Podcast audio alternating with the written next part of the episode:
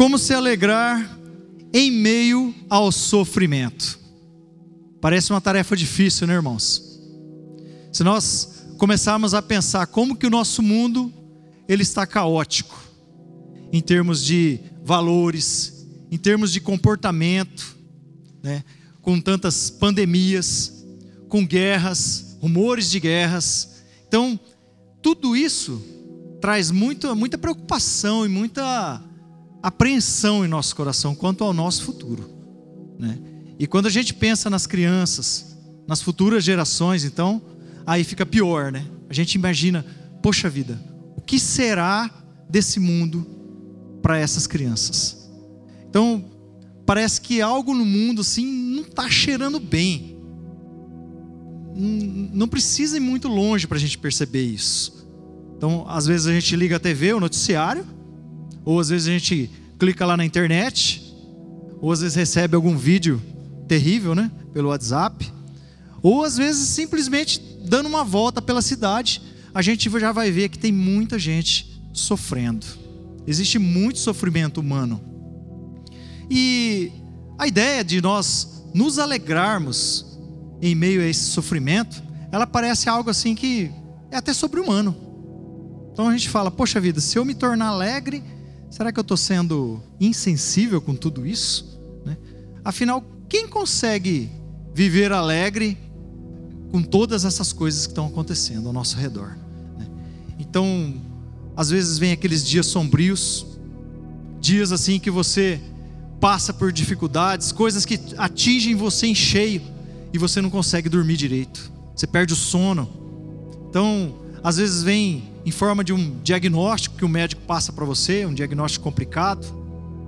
Pode ser que seja uma doença de alguém muito próximo a você, seu cônjuge, irmão, filho, né, uma pessoa muito querida sua, do seu meio. E a gente sofre com isso. E quando a gente olha para todo esse cenário, a gente fala assim: poxa vida, parece que os meus sonhos de uma vida feliz eles vão ficando cada vez mais longe. Eles vão ficando cada vez mais distantes da nossa realidade. E eu queria trazer para vocês aqui uma passagem que mostra que o apóstolo Paulo, que viveu há muito tempo antes de nós, né? viveu um pouco após a morte de Jesus Cristo, ali naquele, naquele contexto, naquele meio, ele também enfrentava problemas que o afetavam. Mas, mesmo com as limitações que ele tinha, ele tinha uma, uma limitação de saúde, como nós vamos ver, nada disso impediu ele de ser um homem usado por Deus.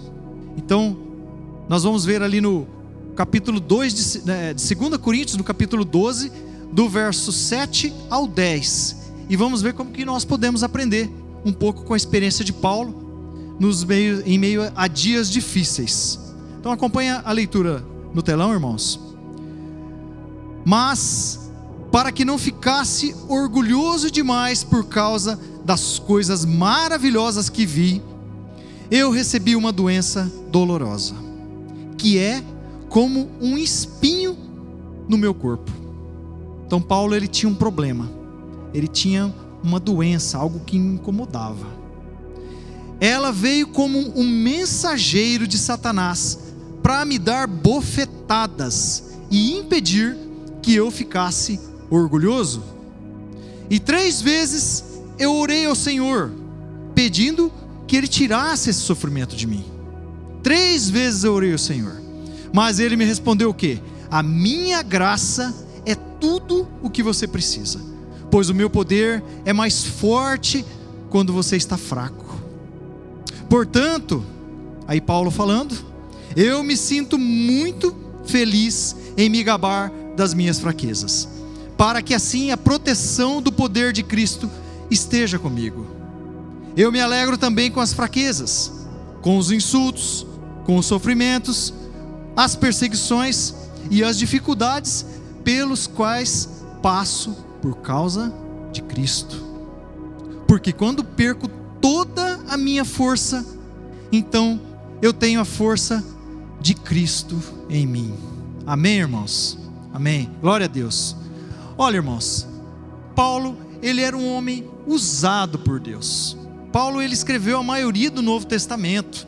E, e mesmo assim, semelhante a nós, ele também tinha problemas, como nós já vimos aqui nessa passagem. E ele descobriu que ele poderia viver melhor é, quando ele entregou essas dificuldades que ele tinha a Deus e passou a confiar no poder e na proteção da Sua graça. Então, para iniciarmos, é, vamos ver como Paulo lidou com tudo isso e para nos alegrarmos em meio ao sofrimento, irmãos. Primeira coisa, dependa da suficiência da graça. Dependa da suficiência da graça.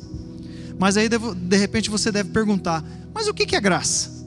Olha, a graça ela é um favor que nós não merecemos, mas que Deus, por sua bondade, por seu amor e por, pela sua misericórdia, ele nos concede.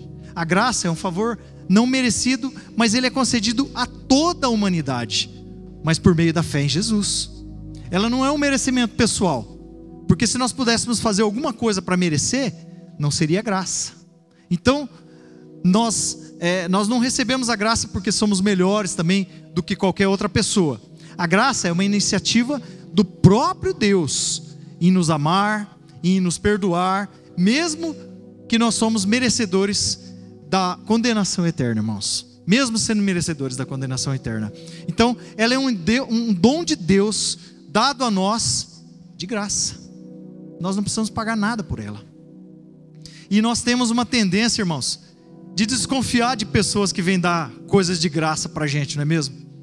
Eu, por exemplo, eu, eu fico muito preocupado quando eu recebo aqueles e-mails, aquelas propostas, né?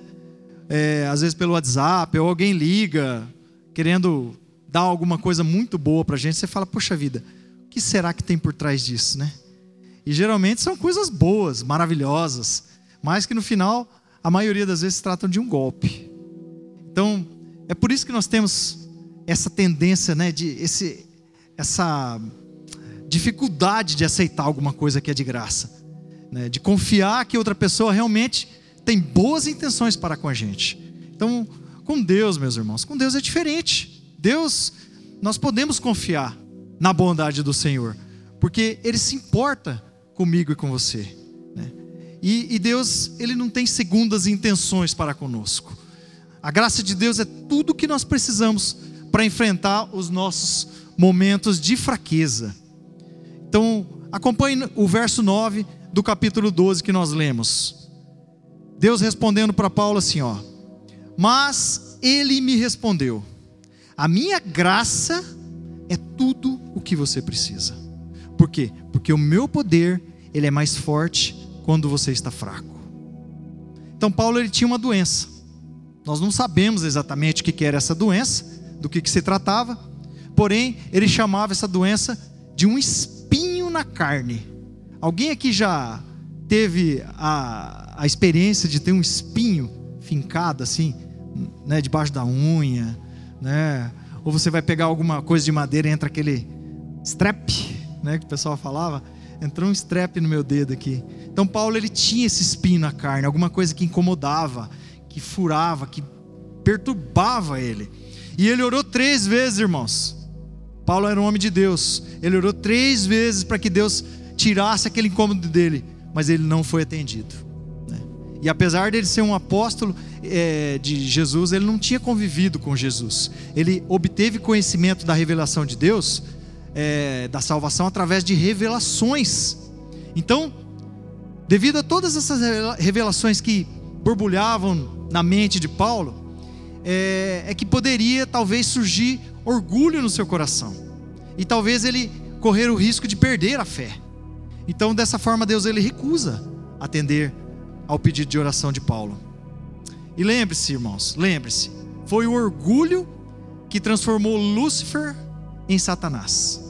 A história de Lúcifer é, é, que ele era um anjo de luz, maravilhoso, criado por Deus, mas um dia brotou algum tipo de orgulho no coração de Lúcifer e ele foi expulso do céu, porque ele se tornou rebelde. Ele criou uma rebelião no céu. Então, ele foi expulso do céu. E Deus ele quer ele queria poupar Paulo da possibilidade de surgir um orgulho em sua vida. Então, todas as vezes, irmãos, que alguma situação na vida nos impõe algum tipo de limitação, é nessa hora que nós lembramos do que é que nós somos feitos. E isso nos impede que nós tornamos, nos tornemos pessoas arrogantes, talvez pessoas orgulhosas, porque nós lembra, lembramos que nós somos pó. E um dia nós vamos retornar para a terra, nós vamos virar pó novamente. E Deus já sabia o que poderia acontecer com Paulo se ele tivesse atendido o seu pedido. Então, na onisciência de Deus, ou seja, Ele sabe de tudo, é, no trajeto das nossas vidas, Ele sabe o que é melhor para cada um de nós. Amém, irmãos?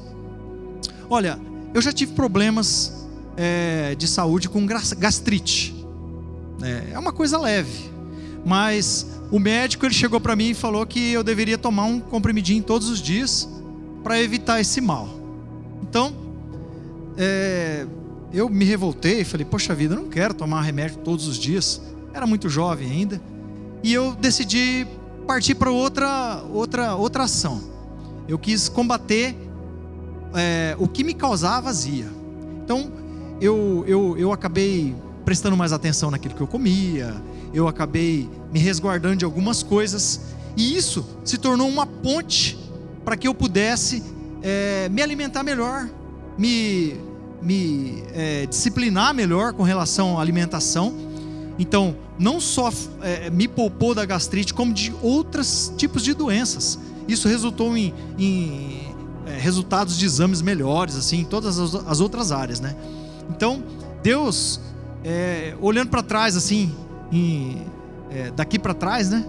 Eu olho para essa gastrite, eu até agradeço a Deus. Eu falo, poxa vida, que bom que eu tive gastrite, porque isso me ajudou.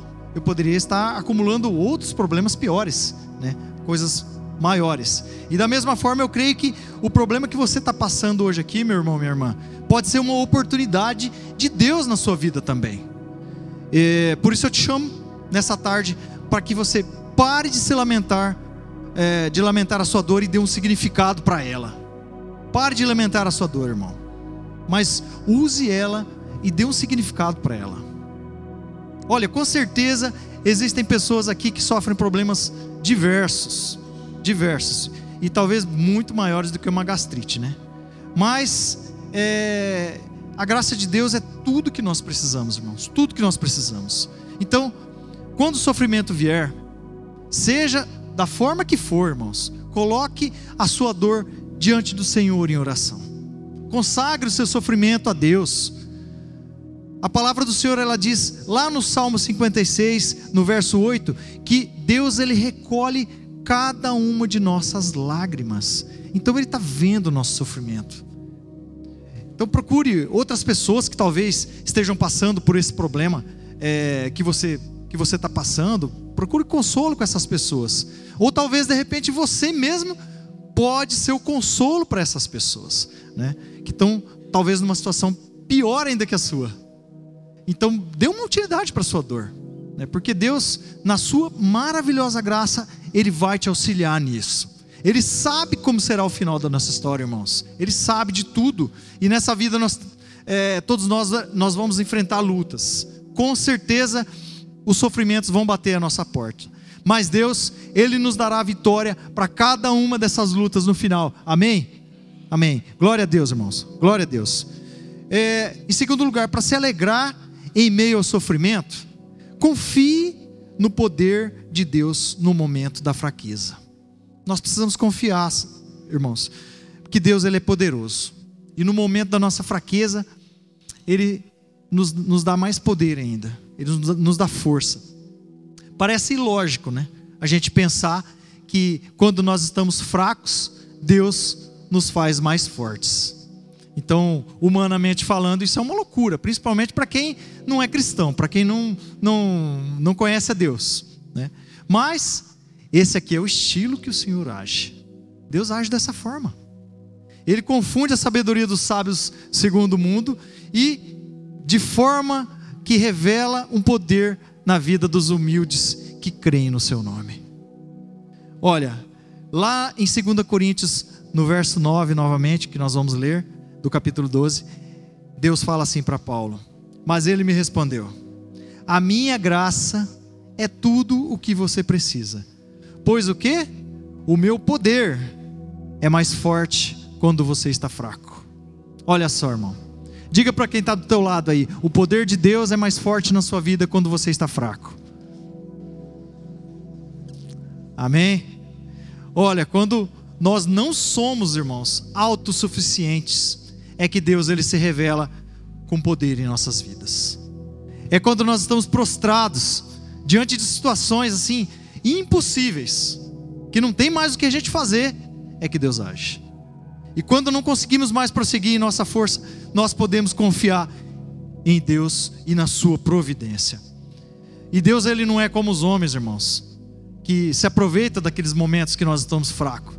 Aquele lutador de MMA, né, que é desleal, o, oponente dele está no chão, ele chega e vai chutar a costela do cara ainda. Deus não é assim. Deus não age dessa forma. Pelo contrário, Deus ele de uma maneira gentil, delicada, ele vai nos abençoar nesse momento difícil. É nessa hora que nós recebemos poder de Deus para continuar, irmãos. A mesma passagem na nova versão internacional diz que o poder de Deus, ele se aperfeiçoa na nossa fraqueza. Então, quando nós estamos fracos, Deus ele nos dá. Então é o próprio Espírito Santo de Deus que gera no nosso interior um poder para agir, irmãos. E quando a nossa vontade é ficar só paradão na cama lá, jogado, largado, talvez no escuro, Deus age. Ele nos faz levantar da cama. Ele nos faz seguir em frente. Então, irmãos, tome essa postura é, tome posse da grande força que Deus te dá e enfrente com coragem o que vier. Enfrente com coragem o que vier. Como é que eu faço isso? Né, talvez você esteja se perguntando aí. Olha, irmãos, acreditando que o poder de Deus ele está disponível a qualquer um que clamar a Ele. Qualquer que clamar o poder de Deus, ele está disponível. Deus é um Deus pessoal. Ele não está distante de nós, irmãos. Deus não é um Deus que criou o universo e tudo que existe na terra, todas as coisas, todas as estrelas, deu corda nesse universo e nos deixou sozinhos aqui a, a nossa própria existência, a nosso próprio, nossa própria sorte. Não, Deus é um Deus pessoal, é um Deus que ele, é, a gente pode acessá-lo a qualquer instante, a qualquer momento e depositar sobre ele toda a nossa esperança.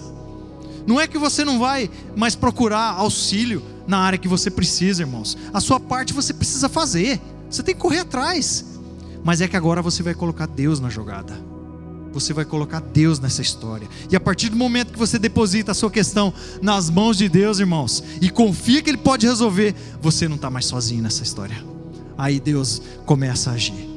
Então Ele vai indicar o melhor caminho para você, para te ajudar no seu sofrimento. E Deus, Ele é principal interessado no seu problema, em resolver o seu problema. Porque a vontade de Deus, ela é boa, ela é perfeita e ela é agradável, conforme está registrado em Romanos 12, 2.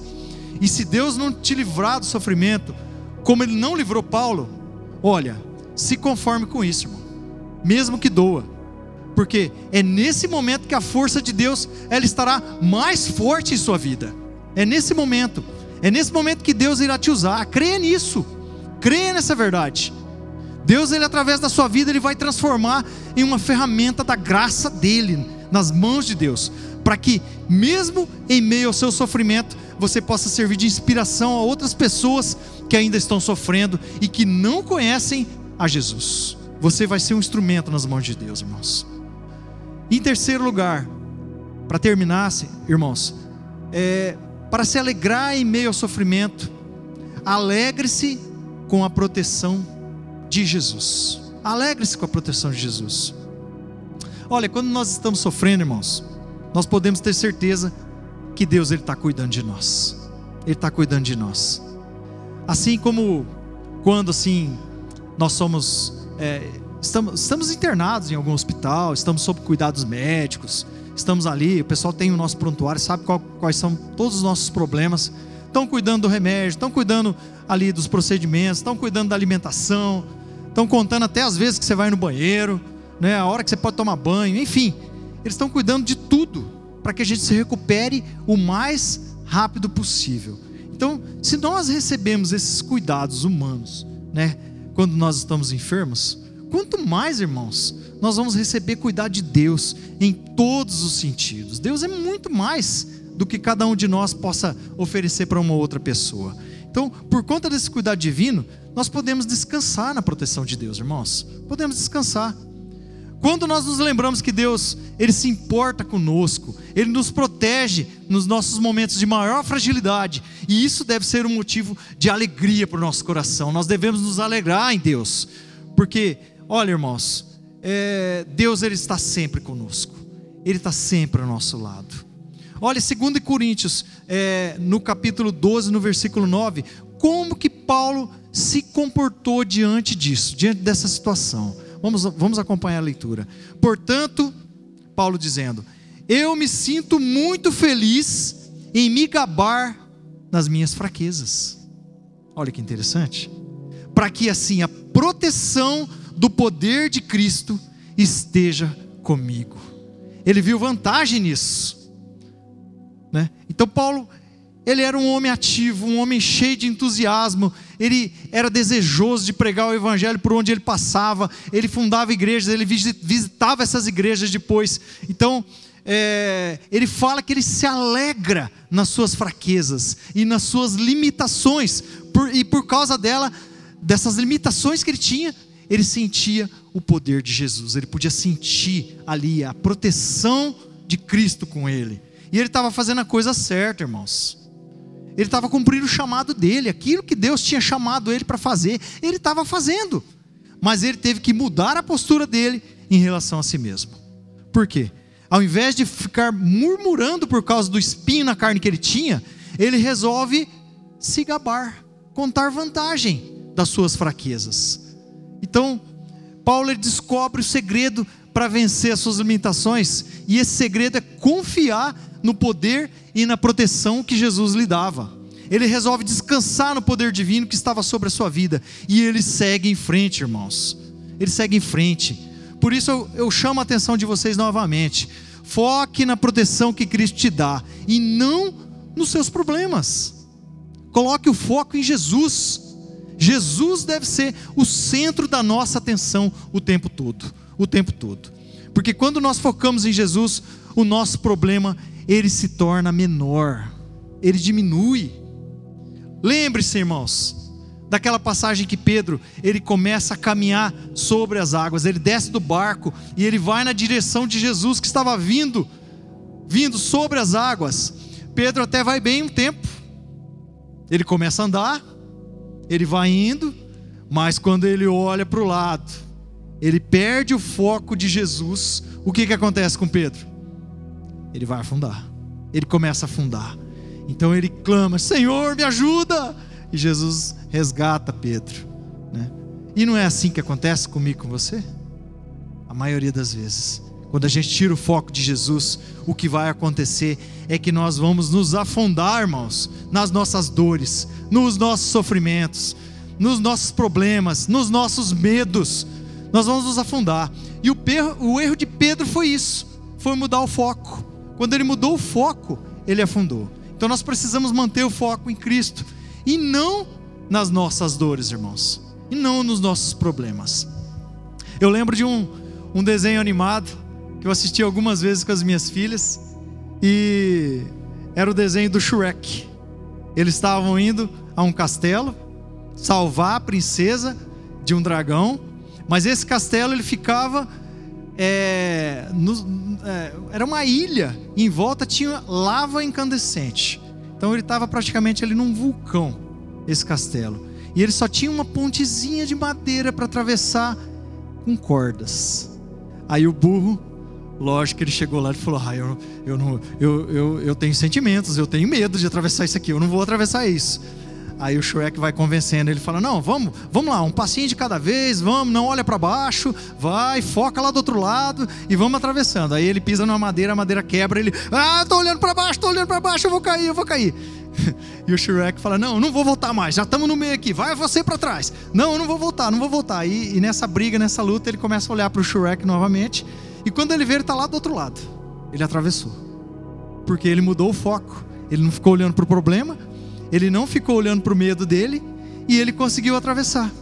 Então, é exatamente isso que Deus ele quer que você e eu façamos hoje, irmãos. Exatamente isso. Deus ele está convidando. é, a nós para parar, para a gente parar de olhar para os nossos problemas como nós, se nós fôssemos o pior dos mortais, como se nós fôssemos a pior das criaturas, né? Se eu for colocar aqui a lista das coisas que eu tenho, né? Ela não é tão grande, mas é, às vezes, irmãos, a gente tem orgulho dessa nossa lista de coisas que a gente vem arrastando. E nós temos que mudar o nosso olhar, irmãos. Então, olhe como você já foi ajudado por Deus até aqui nesse momento da sua vida para superar todos os problemas que já surgiram. E essa prova que você está passando agora, esse momento, essa dificuldade, é apenas mais um obstáculo, é mais uma coisa que está no seu caminho e que Deus vai te ajudar, em nome de Jesus, a superar. Então tenha fé, irmão, tenha fé, acredite que Deus, Ele vai te proteger. Peça para Deus abrir os seus olhos da fé, assim como aquela história que Eliseu ele pediu, ele orou e pediu para Deus abrir os olhos do seu servo, que está registrado lá em 2 Reis, no capítulo 6, no versículo 17.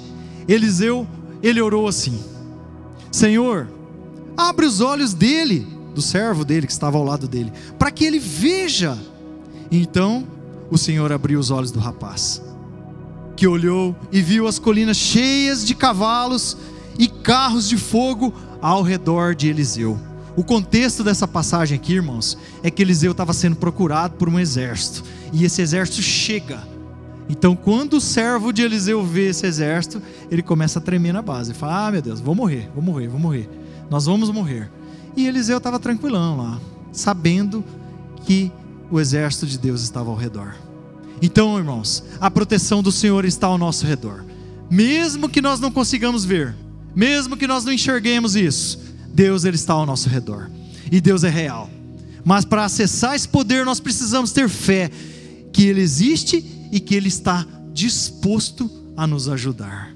Então, como Eliseu, irmãos, peça para Deus abrir os seus olhos, para que eles, você possa tomar posse dessa paz que somente o Senhor pode te dar, irmãos. Somente Deus pode te dar. Então, como que nós vamos nos alegrar em meio ao sofrimento? nós vamos depender da suficiência da graça de Deus. Nós precisamos depender da graça. Então não olhe, irmão, não olhe apenas para os seus problemas e para a sua dor, mas dê um significado para ela. Dê um significado para a sua dor, dê uma utilidade para ela. Deixe Deus te usar também para ajudar outras pessoas que sofrem. E confie no poder de Deus no momento da sua fraqueza. O poder do Senhor ele está à sua disposição, basta acessá-lo, é só tomar posse e enfrentar, irmão, com coragem as suas dores. Enfrente com coragem.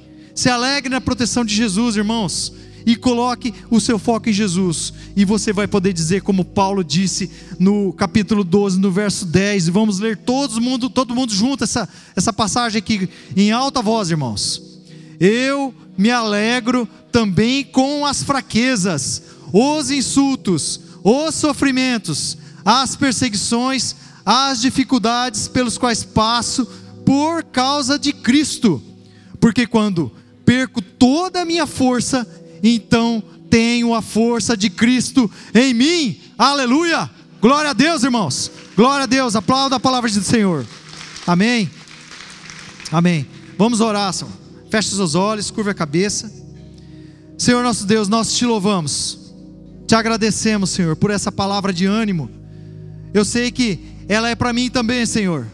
Eu preguei para mim aqui, não só para os irmãos, mas eu peço, Senhor, que o Senhor não restaure as nossas forças, que o Senhor abra os nossos olhos, que o Senhor faça com que nós possamos dar utilidade para a nossa dor, que nós possamos ser úteis, mesmo nas nossas limitações, e que o Senhor venha a estar conosco, Deus todos os dias da nossa vida, fazendo com que cada dia seja um dia significativo para a tua honra e para a tua glória, em nome de Jesus. Amém.